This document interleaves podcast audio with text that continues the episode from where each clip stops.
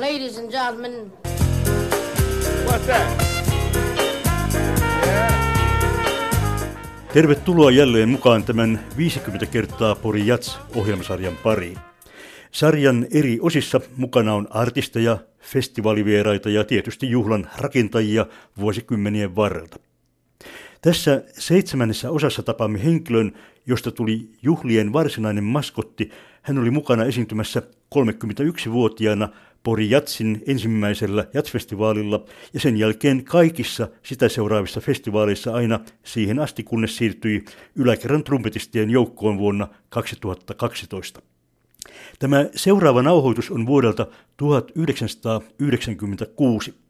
Siinä Pori Jatsjuhlien legenda kertoo haltioituneesti festivaalien 31. vuodesta ja varsinkin ensimmäisten festivaalien ainutlaatuisesta tunnelmasta. Well, I would say the first 30 years, it was the most original festival in the world. And I think that's why it became as big as it is today because the people who heard about it. Ted puhuu siis ensimmäistä 30 vuodesta.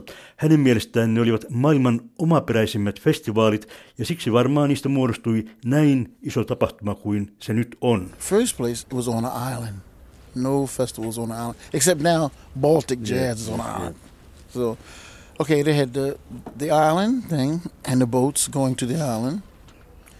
Of course, some guys got too drunk and fell off, but that's another Mm, story. yeah, yeah, yeah, and then they had what I think is their real original, the sauna. Näin Ted muistelee ihan ensimmäisiä festivaaleja, jonne mentiin veneellä, ja jotkut tietysti olivat humalassa, mutta se on sitten jo toinen juttu, nauraa hän. The festival itself was um, a festival of mainly amateur musicians, and it was for all Finnish people. Another original. No festival ever have anything dedicated to their own people. And I thought that was great because I come from a country where you have to have a name to play. Ted syntyi vuonna 1935 Filadelfiassa ja alkoi soittaa trumpettia 10-vuotiaana. 21-vuotiaana hän muutti New Yorkiin Miles Davisin kehotuksesta ja ensimmäisen levytyksen Ted teki Cecil Taylorin kanssa vain muutama vuosi New Yorkiin muuttonsa jälkeen. Levytyksestä kannattaa mainita Ted Cursonin vuonna 1964 levyttämä kappale Tears for Dolphy. Sitä on käytetty muutamassa elokuvassa, muun muassa Pier Paolo Pasolinin elokuvassa Teoreema. And they had all these amateur musicians wanted to play the hippest and the latest modern music in the world. Another original. yeah. Uh, so all these things are, um, made it for me a wonderful festival, and uh, well, festivals. Yes. Kesän tulo Porissa tiedettiin monta kertaa siitä, kun Ted saapui kaupunkiin jo hyvissä ajoin ennen festivaalin alkua.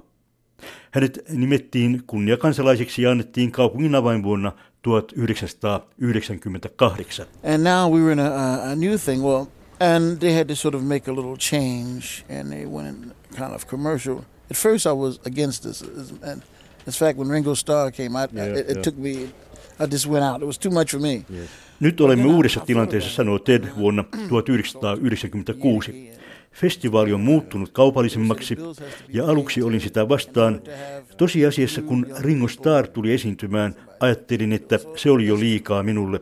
Mutta sitten ajattelin asiaa uudestaan ja kun puhuin Jyrkin ja Kainulaisen kanssa, he täsmensivät, että laskut tulee saada maksettua ja myös uutta nuorta yleisöä mukaan. Hyväksyin asian ja nyt kutsun tätä en niinkään Jats-festivaaliksi, vaan Jats-tapahtumaksi. So it was very original, and when I first came here, I just loved it because uh, everybody was mainly relaxed, and the Finns are um, they're different people. They're uh, that's why I always say "Minne rakastan suomalaisia."